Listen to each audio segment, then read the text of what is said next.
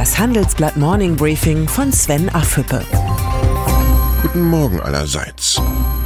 Es ist ruhig geworden um die Kanzlerin, fast zu ruhig nach dem politischen Beben, das die Abwahl ihres Vertrauten Volker Kauder als Fraktionschef vergangene Woche ausgelöst hat. Zumindest stört niemand die Israelreise der Kanzlerin. Dort erhielt Angela Merkel gestern die Ehrendoktorwürde der Universität Haifa für ihre Führungskraft, die auf Gleichheit, Freiheit und Menschenrechten basiert. Die feierliche Auszeichnung war erkennbar einer der schöneren Momente für die Kanzlerin in diesem Jahr. Doch der Alltag holt die Kanzlerin schnell wieder ein. Auf dem Deutschlandtag der Jungen Union in Kiel wird sich Merkel einer Debatte über Zustand und Profil der CDU kaum verweigern können. Einen Vorgeschmack gibt das Interview mit JU-Chef Paul Ziemiak im Handelsblatt. Die Bürger erwarten, dass wir uns weniger mit uns selbst beschäftigen und uns mehr um die Probleme kümmern, erklärt Ziemiak. So soll der Solidaritätszuschlag schneller als im Koalitionsvertrag vereinbart abgeschafft werden. Ziemiak macht Mut. Für den CDU-Mann ist Widerspruch offenbar die erste Politikerpflicht. Das JU-Treffen könnte zum vorgezogenen CDU-Parteitag werden. Gleich mehrere potenzielle Merkel-Nachfolger treten beim Parteinachwuchs als Redner auf.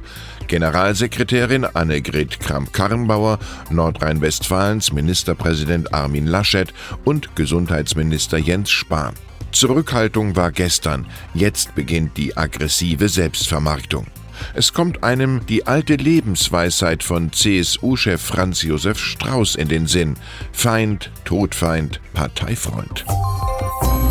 Der Erfolgsweg Bayerns ist akut in Gefahr. Bayern droht zu kippen. CSU-Generalsekretär Markus Blume griff gestern Abend zu drastischen Worten, um den weiteren Vertrauensverlust in der Bevölkerung zu beschreiben. In einer aktuellen Umfrage kommt die CSU nur noch auf 33 Prozent. Damit wäre nicht nur die absolute Mehrheit verloren, rein rechnerisch wäre sogar eine Viererkoalition gegen die CSU möglich und das ohne Beteiligung der AfD.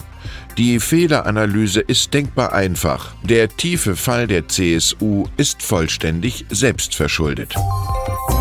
Verspätungen, gestrichene Flüge, schlechter Service. Fliegen ist für viele Bürger zum großen Frusterlebnis geworden.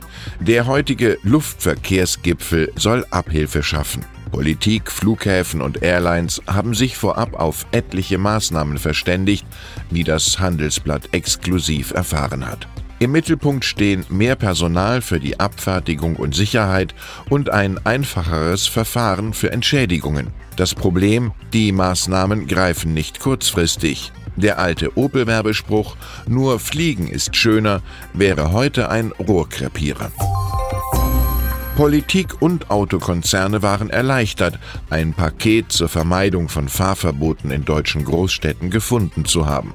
Doch die Lösung, ein Mix aus Umtauschprämie und Nachrüstungen, stößt auf erbitterten Widerstand. Neben Dieselbesitzern, die nicht von den Angeboten profitieren, beschweren sich jetzt auch EU-Nachbarn.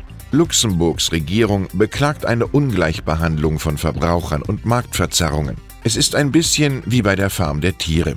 Alle Dieselfahrer sind gleich, aber manche sind gleicher als andere.